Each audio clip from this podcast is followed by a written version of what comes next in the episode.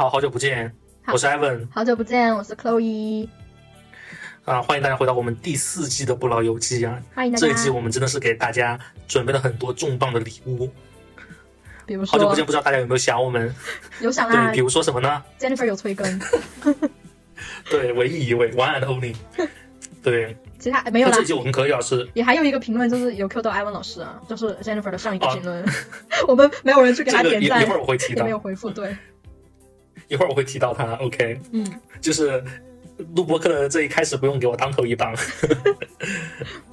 OK，然后这一期我跟可乐老师策划的一个主题就是，我们这一期就聊一聊我们最近看过的一些书，或者是之前看过会比较有感受，想跟大家分享的一些书。这种书的类型和题材都不限啊，但是觉得有些内容还挺值得跟大家分享一下的。对，也是一个倒逼我们自己去读书的一个过程啊，因为我们已经很久没有看过那种实体书了，就是也是倒逼自己去输入的一期，不知道能存在多久，会不会中途被砍，我们也不知道，做一期是一期，看了看了一点就看不下去了。对，对，那么我们这一期是要讲什么书呢？其实这本书啊，由来已久，可以说是大名鼎鼎，相信每一个在互联网上冲冲浪的人都会听过这一本书。嗯，这本书是什么呢？就蔡康永的《说话之道》。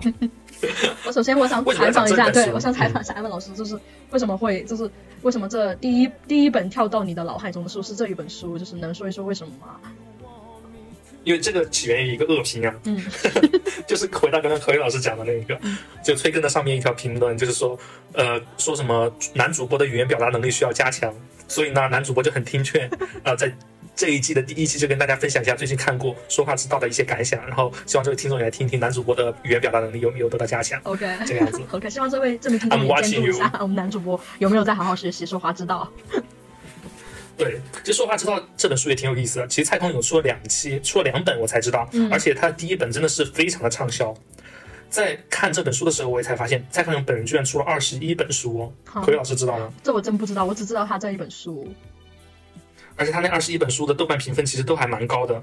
都是类似于这种工具书吗？或者说一些心灵鸡汤不是不是，他他好像是有一些匿名的小说吧，就是根据自己的一些真实事例改编的一些小说，嗯，啊、叫什么《男孩与我》还是什么来着，就是挺矫情的 名字，但是以前会比呃在一零年代大家都还比较心灵单纯的时候，都是会比较热爱的那种嗯。文学作品。他他还是蛮有才的嘞，感觉。至少是一个文化人吧，这样看着。对对，其实现在在这个阶段看他的蔡说话之道，因为他说话之道已经出版了很多年嘛，其实就能够感觉到，呃，有一种感觉就是蔡康永有一定程度上还是知道观众想看什么，一定程度上是有在迎合嗯呃读者的这个呃心情的，嗯对。他是有从内心想把这本书打造成一本畅销的书。那么我们说到这里，我们就跟何老师一起来看一下这本书到底讲一个什么东西吧。嗯我估计很多人只闻其名，不见它的内容啊。对，对，呃，我们就根据这一个这本书的目录往下走一走吧。嗯，就比如说，他有在呃，他一共分了四十章嘛，但在他的那个第一小章，他的标题是“已经讨很讨人喜欢的你，在未来会更讨人喜欢”。他这一节他主要是讲，就是一定要转述别人的赞美呀、但是不要吝啬赞美嗯，这个样子。柯老师有什么感想吗？就是他这个转述赞美是什么意思？就是比如说我听到别人在说艾文老师的好话，然后我就在艾文老师面前狠狠的转述吗？对，而且他在里面举了个例子啊，就比如说，呃，你听到别人在说我的好话，在向我，你在向我转述，这样听的人会非常高兴。对但是你转述的赞美真实与否，其实是对不不存在的。就算那个人没有夸，没有夸奖艾文老师，没有夸奖艾文老师的语言表达能力有得到增强，但是如果口语老师讲的话，我其实也不会去追究这件事情到底是真伪，只是艾文老师听到这件事情会很开心这样子。对，然后艾文老师对口语老师也会更加有好感，是这样子的。我觉得是是这样子的。对对好像心理学上就是这样讲的。比如说，你听到别人夸你，哪怕只是转述，但是你会对这个转述的人很有好感，然后人好像也会更喜欢喜欢自己的人，或者说更喜对自己嗯、呃有好感的人，就是人会对这样的人更加的有好感。我觉得是这样子的。那么同理，我觉得反过来，就如果你听到别人说另外一个人的坏话，然后你去转述，或者说你直接在第三个人面前说另外一个人的坏话，我觉得这个听你说坏话的人可能会对你的印象也会大打折扣。这是一个镜像的一个一个转换吧。对，说别人坏话其实还是一个蛮冒险的事情，因为很可能就被别人说出去了。对，那么唯唯一的不同就是，可能就是你们俩都有一个共同讨厌的人，然后在一起说坏话，这也是一个很增进你们友情的一个行为。可是老师感觉好像有点故事。对，每个人都有这样的故事啊。我说坏话，哎，我以前高中的时候，我记得高三的时候有一次中午下课走在那个楼梯间的时候，就是有讲我们班主任的坏话。嗯，然后本来最后一节课不是班主任，我以为班主任早早就去吃饭了，没有想到他一直就走在我后面。我们从五楼，我们那个教室是五楼，然后走到一楼，我走到二楼的时候才发现班主任一直跟在我后面，因为人很多，所以挨得很挤。我当时完全没发现，就一直在讲。天哪，就是指名道姓的讲啊！对啊，对啊。那你真的应该高考的时候还在物理上考了全班第一，怎么办？怎么办？实力太强了。但你真的应该读一读蔡康永的说话之道，因为我觉得蔡康永就是骂人就非常的阴阳怪气，就是可能要品很久才回过味，他在骂你。对我觉得蔡康永就是这种风格啊。他经常就哦是在康熙里面就是拐弯抹角的骂小 S 啦，就是他骂人他不会直接的骂你，然后他会拐弯抹角的。啊对，就是林少你骂人越来越高级了，就真的很高级，他骂的人。哦哦，我还真不知道他有怎么骂过人呢。他也不是骂人啊，他就是拐弯抹角、阴阳怪气的，然后对很有文化的去，就是你要平衡，你以为他在夸你，但是你评很久，你才发现哦他在骂我，就这样子的。然后比如说像小 S 这种，他可能完全就 get 不到原来他在他在骂他，是这样子的。OK 对 OK OK，一会儿有例子有想到例子，我们再举个例子吧。对，然后他这本书的第二节，他有讲到说，你说什么样的话，你就是什么样的人。嗯然后他的原文是这么说啊，他说你的你的每一句话都说可都说可怜虫才会说的话，那么说久了你就会变成可怜虫。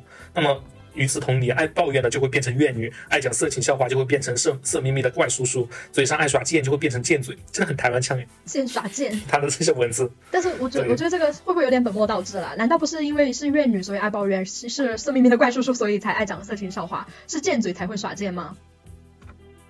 嗯，我觉得都有。是但？是我是觉得你说的话就是，呃，是这个样子。我是觉得，呃，认初认识一个人，首先是肯定是从他的外表嘛，嗯对吧？去建建立第一眼的这个感觉、感官认识，然后其次就是听他说话。其实说话还是蛮重要的。如果是因为最近感受有点深了，就是呃，有跟一些就是开口很爱否定别人的人，嗯呃，去交流。这些人这类人呢，有一类特点，他就是说，你跟他说什么话，他首先第一点就是先来否定你。其实呢，你们说的都是同一个意思，或者是他根本没有听你说什么话，但是人家不 care，人家第一句话就是否定你，这听久了你就会很想冒火，对，是这样子的。这个样子。嗯对，就不管是说什么，一个好的聊天模式应该是 yes and，就是对对对，然后是什么？嗯那么一个不好的一个聊天模式就是不是不是你说的不对，不是这样子的，嗯，然后说出自己的观点，那个话题就戛然而止了。对，但是是一个习惯性的否定。我觉得这种人就是他跟你的交流并不是就是你们对话的唯一的目的，就是按照常理来说，两个人对话的目的就是交流，对不对？但是他习惯性的否定，他的背后的逻辑是他只想占据就你们俩关系的一个高点，就是先去抢占这个高点，不管对不对，先站上去再说。然后他就感觉自己高你一头，然后他再说你们要交流的这种事，就是跟这种人交流会非常的累。对，嗯，对，因为其实内容上没有多大的差距，但是他一否定，习惯性的否定，你就还是会感到非常的不爽。对，而且而且这一点就会让我想到一个呃一句话，就是不要随便去评价别人，就是其实你对嗯别人的评价反映了你自己是个什么样子的人，因为你总会嗯在评价别人的过程当中透露出你自己的一个价值观，而且更有一种说法是你对别人的评价其实就是你对你自己的评价，你对别人到处都不满意，你很挑剔别人，你觉得别人做什么都不对，其实反映出来就是你对你自己很不满意。然后投射到了别人的身上，所以还有心理学上还有一句话就是说，呃，你眼中的自己不是你自己，别人眼中的你也不是你自己，而你眼中的别人才是你自己。我觉得就是像一面镜子吧，就是你对别人的评价就反映了你是一个什么样子的人。很有哲理，很有哲理。嗯，刚刚说的话是不是就是意味着我在别人的眼里就是一个很爱、很爱否定别人的人？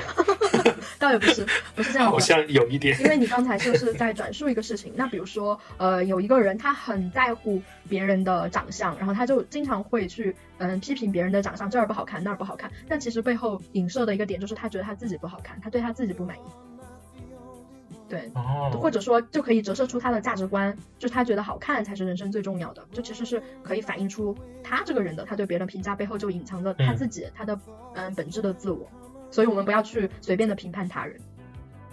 嗯嗯，是的。然后这本书的第三点，他有讲，其实我们不是按照全部都讲一遍，我们只是挑一些我们比较感兴趣的一些点来讲啊。嗯他这个书的第三章，他有讲，他说外表好不好看，绝不是人生的决胜点。嗯他有提到，就是说，呃，喜呃讨人喜欢、造福服身边的人的人，就会比较受人喜欢嘛。比如说，他举了一个例子，就是比如说一群人约饭，然后通知到了最后一个人，然后，呃，大家都决定吃日料，但是通知到最后一个人的时候，发现他不吃日料，那么有些人就会呃，通知到最后一个人的时候，他就会说啊，我不吃日料，然后把这个问题抛给那个组织者，那么那个组织者就会非常难堪，是要为了这一个不吃日料的人改变所有人已经定好的行程，那还是就让这个不吃日料的人就不参加这次聚会？其实这是一个蛮呃不好解决的一个事情。那么他举个例子，就是说讨如果是一个比较讨人喜欢。的人的话，他会把这个问题自己给解决掉。就比如说，他是一个不吃日料人，接到这个消息过后，他就说，呃，那我不吃日料，那我吃完饭过后再去找你们玩吧，然后把这个问题就给自己给消化掉了。哦，虽然我没有觉得他这个例子和他这个标题有什么关系，但是我觉得这个例子还挺好的。这个标题跟这个例子的关联是什么？然后这本书你读到后面的时候，你还会发现更多，就是标题和内容你都不知道在说什么的东西。就是可能蔡康永 只教说话之道，不会教你写作之道。就是标题跟内容要相符这件事，这本书是不会教的。而且我其实好像想起来了，不老有机再出一门写作之道。其实我就我可能我觉得他可能想讲的就是，呃嗯，你觉得大家喜不喜欢你是因为你长相，但其实不是。比如说你很在在乎旁边人的感受，然后别人也会很喜欢你，是这个意思吗？我在尽力帮他圆了。所以，所以这一章对这一章，他觉得人生的决胜点就是别人喜欢你，是这个意思吗？嗯，你你得问一下蔡康永，我也不知道他说这句话什么意思。对啊，蔡康永出来解释一下，我有点不太不太 get。而且他举的这个例子，我觉得也怎么都很难评。嗯。OK，那比如说这个第六点，它的第六章，其实我觉得第六章是整本书的一个核心，其他的点都是围绕这个标题展开的啊，只是说这个标题的不同方面。它第六章说的是把别人看在眼里，放在心里，我觉得就是把呃别人就是满足别人被看见的这么一个心理需求，嗯，是与人交流的一个关键。就比如说呃，他举了一个例子啊，就是。呃，说什么？呃，男女约会的时候不要光讨论韭菜，要把多把注意力放到人的身上去，多多讲讲别人身上的故事，看看别人身上的需求。对，嗯，他也举个例子，我觉得这个例子也比较好，好笑。他比如说，呃，女生坐下的时候，呃，就是有点坐立不安还是什么，他就感觉到别人可能会，呃，想要用卫生间，他就主动的。起来给那个女生指卫生间在哪里，我觉得嗯这个例子有点奇怪，反正大概是这么一个意思。对，就是说，如果如果别人真的要用卫生间，这是一个蛮美好的故事。但万一别人不想用卫生间，你过去给他说卫生间在，真的很尴尬。对，蔡康永好好举举下例子啊，举什么烂例子？对，但是我我觉得这一点说的很对，我觉得说的这 这一点是很对。我觉得这这本书它与其叫说话之道，倒不如说就是怎么样一种呃人际交往，也不是赚钱之道，就是人际交往，就是让别人多喜欢你吧。这种这种呃一个工具书，我觉得把对方看在眼里，这个真的很有用。因为就是大家在一个人很多的社交场合，就是人都很自恋嘛，大家都会关注到自己。那么如果这个时候你会你让别人意识到啊，原来他真的有在听我说什么，我就举个例子啊，我之前好像看过，就是美国的一个金牌销售，他是房地产。房地产产业，他就是嗯房产中介嘛，但是他真的很成功，就是除了他有非凡的记忆力以外，他就说他会记得就是客户的名字就不用讲了吧，他总会记得一些非常细节的事情，比如说这个客户嗯。他不吃海鲜，或者说这个客户他有一个什么狗狗，然后特别喜欢，然后他就会在介绍房子的时候特别不经意的嗯就告诉他，比如说啊你的养的那个狗狗就可以啊你养的那个什么狗狗叫什么什么名字，他就可以在这儿玩了呀，然后客户就会对他特别的印象深刻，因为就是随口一提的事情，然后他就会记得很清。楚，就大家就是别，因为大家都自恋嘛。我发现你在关注我，那么又回到我们刚才那一点，我听到你在转述我的好话，你在说我的好话，或者说我发现你对特别关注我，那么我自然而然的我会控制不住的对你也多了几分好感，那么他的生意也更加的容易完成。所以我觉得这也是把。把对方看在眼里吧，就是把别人的啊一些需求啊，他的一些事情啊，真正的啊听进去，而不是说包括约会或者说大家一起聚会，就是大家都很反感那种，嗯，it's all about him 那种人，就是一直在吹嘘自己，一直一直在讲自己，对，然后他看着好像是在跟别人交流，但是其实这只是他个人的一场 show，然后别人说什么他都不想听那种，是非常讨人厌的，因为大家都想关注自己。嗯，是的，我看到这一点，我突然想起来，我。之前是跟哪个朋友一起吃饭的时候，他有讲到，就是好像跟一个不是很熟的朋友一在那吃饭，然后我们就在那儿聊这个菜怎么怎么样，其实有点尬，因为不是很熟。嗯。然后突然有一个人就 cue 到他说，啊，其实只有一般不太熟的人才会在饭桌上就是聊这个菜呀、食物怎么样。嗯。你觉得是这样吗？我我我想了一下，我觉得好像还真是这样，就是不太熟的时候才会具体的讨论这个菜品对。啊，或者是你喜欢吃什么样的菜，吃不吃辣这个样子，才会这个话题聊很久。对，因为你可以想象一下，就比如说我我们大家都是一个气球，就是一个人是一个气球，然后我们一起聚会，我们就是那还挺胖的，OK，这是圆形的，然后我们都是一群气球嘛，然后你讨论菜，这其实不涉及你们所有人的私人领域，就是没有讨论到你们的各自的对。对，没有突破到你们的各自边界，它是一个安全空间，就是没有涉及到这个桌子上任何一个人的个人生活，它是很安全的。但是它在安全的同时，它也是很无趣的，因为大家都在讨论一个公共领域的事情，跟跟所有人都不相关。但是呢，一旦你们讨论到了就是气球内部的一些东西，你们突破了那一层个人边界，你们在讨论一些人私人的事情的时候，但其实这个时候你们的距离是被拉近的，就是你没有讨论一些大家所有人都可以讨论的事情，那其实才可以拉近。但是要讨论就是私人事情的有一个前提条件，就是你们要对对方足够的了解才可以讨论。对对对，你要知道对方的底线在哪里。对，是这样。对，那蔡康永他在他的第七节，他的那个小标题是不会 game over，让人接得下去，让人接得下去的话。他讲一个例子啊，就是就是比如说，嗯，也是男女约会的时候，我也不知道他为什么这么爱去男女约会，好像很有经验的样子。他说，男生喜欢讲篮球，那么女生一般就不会打篮球，也不喜欢打篮球，那说女生就接哦，那么这句话就会 over 掉，这段话这个聊天就会结束。他他说，如果女生说，那你一定经常熬夜吧？那你平时都下多大的赌注啊？就是买彩票、赌球之类的等等。他说，女生如果这么接话的话，那么这句这段话就会可以顺利的接下去。如果女生问，呃，你一定经常熬夜看比赛吧？那么就可以知道这个男生的作息啊，他生活规律啊是什么样子啊？我觉得好累啊，是不是？哎呀哇哇就很很对啊这样这。是什么哎呀哇哇的宝典吗？对啊，这哎呀哇哇之前也是看过蔡康永说话，知道吧？等一下，我哦，其实我没有看过哎呀哇哇，我只是臆测啊。我觉得就是这个例子很难评，就是就是嗯比如说你很喜欢一个东西，但是你明知道对方对这个没有兴趣，就是你一直在对方面前讲，这好像也不是很符合社交礼仪。我理解的就是这个问题呢，就是比如说，嗯、我们两个是不是很熟的同事，然后，嗯、我嗯我就比如说大家一起在公司的茶水间，然后我就搭话，我问你喝的是啥，然后你这时候说红茶，然后就走了，这好像就是不太符合礼仪的，对。然后你就比如说你就可以说嗯红红红茶，我最近不敢喝呃绿茶，因为我的睡眠不太好，然后这个红茶好像说可以呃可以增进睡眠之类的，这不就是可以开启一个话题了吗？就是大家都是很可以聊的一个问题，对不对？而不是说单方面的提出一个我感兴趣的领域，我非要对方接下去，我觉得这好像也不是一个特别恰当的例子吧。而且蔡康永干嘛、这么媚男？是哎呀哇哇男版是不是？而且你刚刚讲的时候，我就想到一个安全的话题，就是养生。对。就是大家可以就是不是很熟的时候就会聚聚在一起说啊，吃这个可以养生，喝那个可以养生，煮个这个茶之类的。对，像像我的 像我这个专业呢，我一般从养生就会切到什么阴阳五行八卦，然后就会看手相，看手相的时候就可以摸手，就是有肢体接触之后，你们会更加的亲密，对，然后你可以开始问什么八字之类的，然后开始算命，然后就迅速的拉近大家的距离，一个是社交小常识，大家可以学习一下。OK，可宇老师就是展现了自己的就是交友之道。对对，而且真的 OK，是书的题目有了，对你你知道算命、阴阳五行八卦、八字一问，什么都知道了，这个人什么八九不离十了。真的，对，我还没算过。哎，等会儿给你算一下，这一期录完就给你算。你你可以录算一下，就是我们什么时候火吗？这这个问题比较重要，这这个问题比较难，对，很难，这个问题很尖锐。对，这很难评。对的。然后那个我们比较感兴趣的下个章节，它的第十一章，他说问题小标题是问题很尖锐，可以倒回去推两三步。对，就比如说你刚刚问我那个问题就很尖锐。对，然后但是倒倒回去借他这个例子啊，他这个例子是这么讲的，就比如说，呃，你的老板做了一版海报非常大，但是呢，你就你去提的话，老板肯定会冒，我觉得你不专不专业，必须得听他的。但是这个时候你就可以借第三人之口去问老板，老板说，老板供应商问您海报这么大贴在哪里，嗯，然后就借第三人之口。去把这个问题反馈给老板，老板一听，哎，是供应商问的，所以他就得考虑一下这个海报是不是太大，是不是得改小一点，嗯，这样子。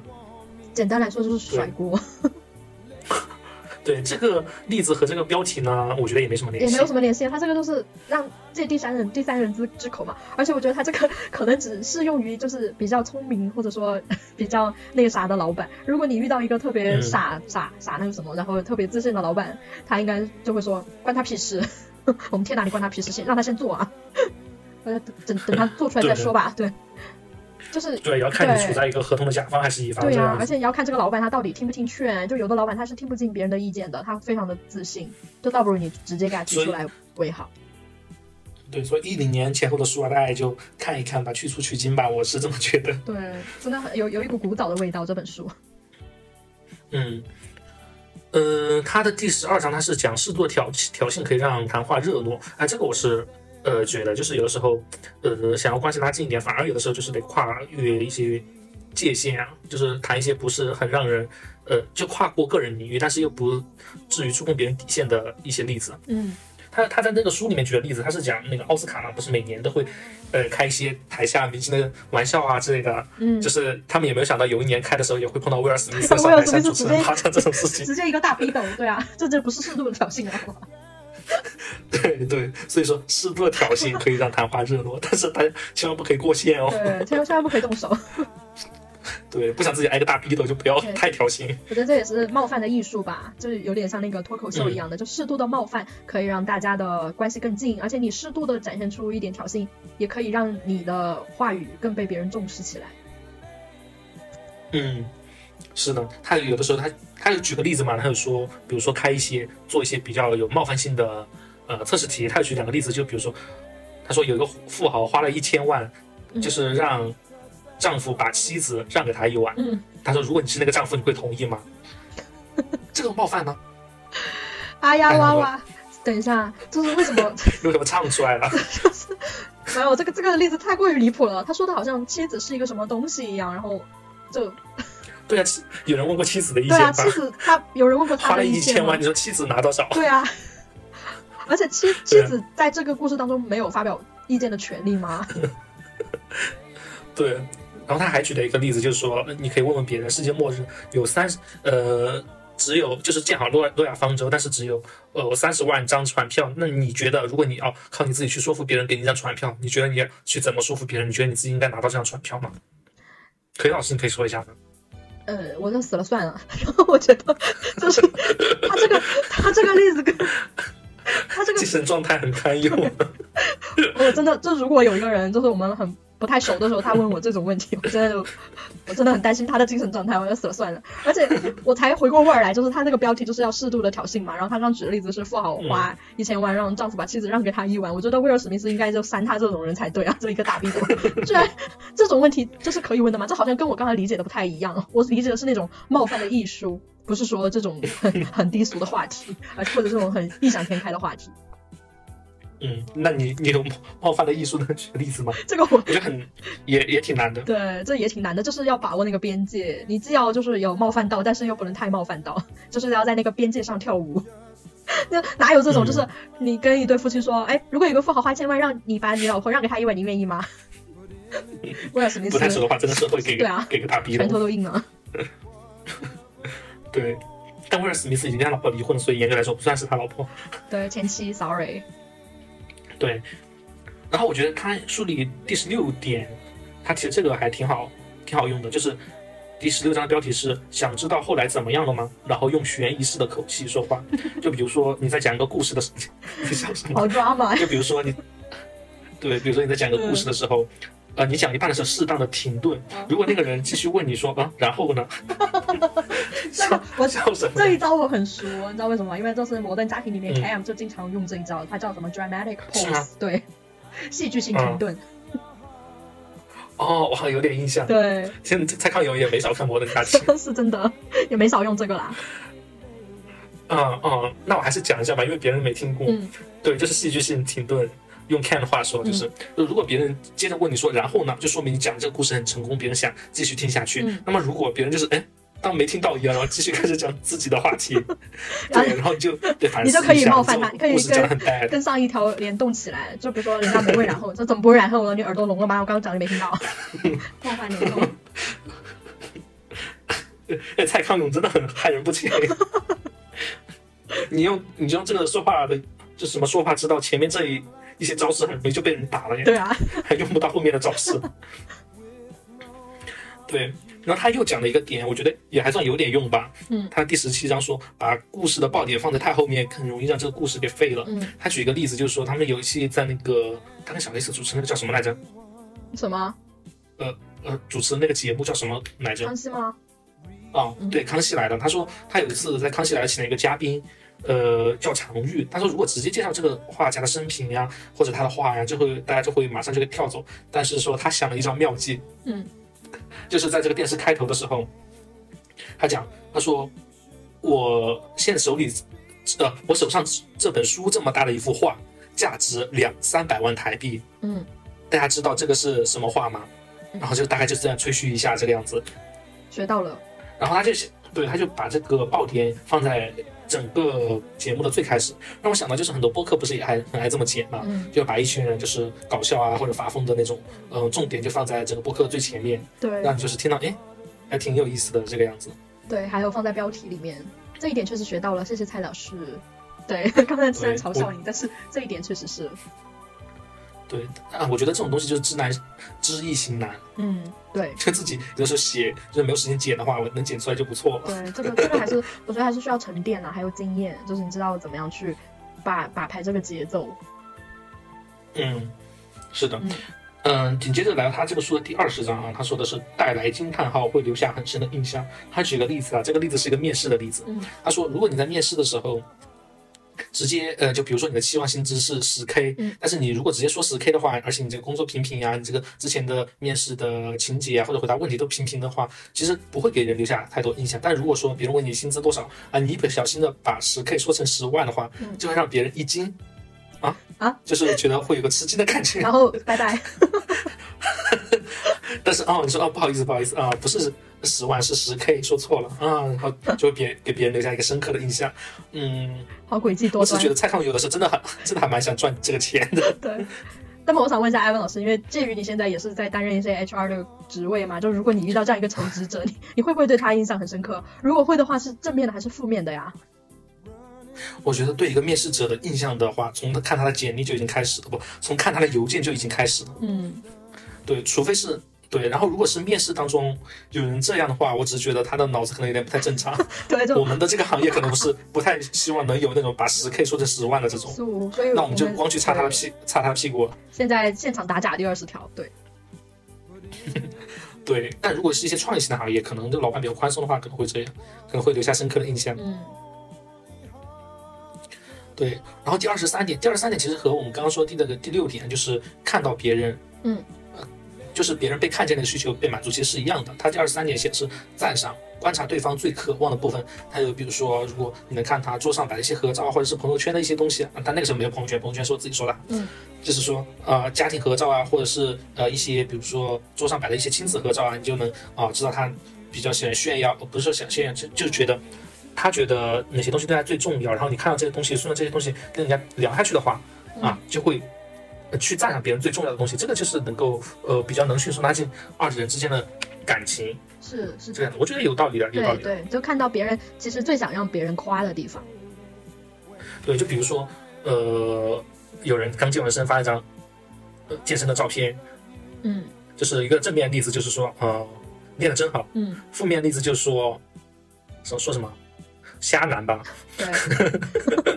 对 对真的，就负面的例子就是问人家就是怎么不露头啊？对，就其实就是大家都很知道，就是发朋友圈，比如说你一眼就看透他其实想让大家看到什么。也就比如说你想跟他搞好关系，你就去夸这一点就好了，就是可以直接夸到他的心坎上去，就非常的有效。这个夸，对。对，那么第二十五点，我觉得这一点也挺有用的。他说他这个标题和这个内容不太搭，但是他这个内容还挺有用的。他标题是在台上把人当西瓜就糟了。嗯哎，他这个标题真的很糟糕。OK，他的他的内容是说，他说，呃，比如说你在台上做演讲的时候，你不要期待你整场演演讲下来，别人都把你所有东西都能记住。但一场，他说根据他的经验来说，呃，一整场演讲，你别人能记住两三件事情就已经很不错了。他说你剩下的时间就是要想方设法逗他们开心。嗯嗯。我觉得这个很有道理啊，而且他提一点就是不要把别人当西瓜嘛，因为西瓜是木讷的，嗯你跟人家讲笑话呀，或者跟别人互动，别人是有反应的。我觉得这个是有学到，有时候用到。对，这个倒是，对，但是我们这个行业还是得谨慎的采取一下，因为我们有的时候因为全是干货，就不能够逗别人笑。